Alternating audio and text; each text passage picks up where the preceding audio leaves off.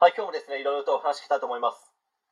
えー今回はですね、皆さんの勉強嫌いな奥さんが宿題をしない理由について、まあ、ちょっと話していきたいと思います。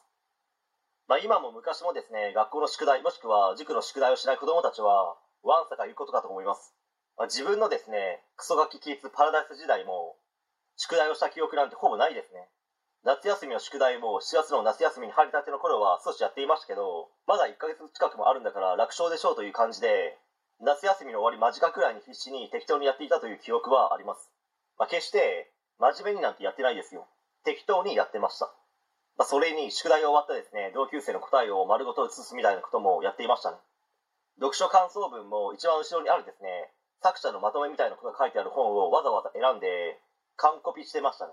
でも、まあ、それでも評価は低かったんですよね。まあ、それは作者が悪いということなんでしょうかね。それとも、完コピがバレてしまったんでしょうかね。まあ、それはいいとしまして、勉強をやらない子たちが宿題をやらない理由、それは、つまり、めんどくさいからだと思います。まあ、しかしですね、例えば、皆さんは仕事はめんどくさいからやらないとなりますかね。おそらく、めんどくさいけど、やらなければいけないからやるわ、仕方ないわ、みたいな感じではないでしょうか。まあ、それは、やる必要性がありますし、前述しましたけど、やらなければいけないからやるわけですよ。自分も勉強なんてしたくないですよ。けど、やらなければいけないのでやっているんですよ。楽しいからとか好きだからやっているわけでもないです。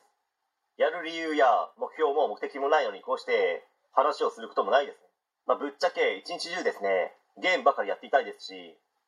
アニメや漫画を見まくりたいですね。けど、そういうわけにはいかないという強い意志があるからやっているだけなんですよ。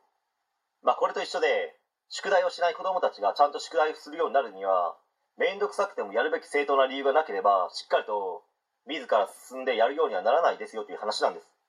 けど、